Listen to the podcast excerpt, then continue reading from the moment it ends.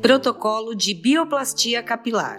Lave os cabelos duas vezes com shampoo Deep Clean passo 1 da Lovely e na segunda lavagem deixe uma pausa de 5 minutos. Enxague e com auxílio do secador, seque cerca de 80% os cabelos. Agite a embalagem de The First e aplique a partir de 50 ml, de acordo com o comprimento e densidade dos cabelos. Passe por toda a extensão dos fios, enluvando até obter uma espuma cremosa, sem esfregar o couro cabeludo e sem acrescentar água para fazer a espuma. Deixe agir por 15 minutos e enxague completamente.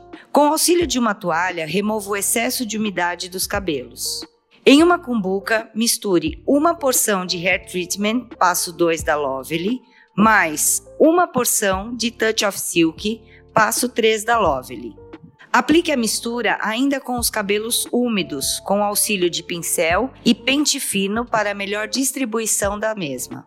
Deixe agir por 10 minutos e enxague completamente. Seque os cabelos 100% e separe-os em mechas finas. Pranche os fios da raiz às pontas 10 vezes, em uma velocidade moderada e contínua.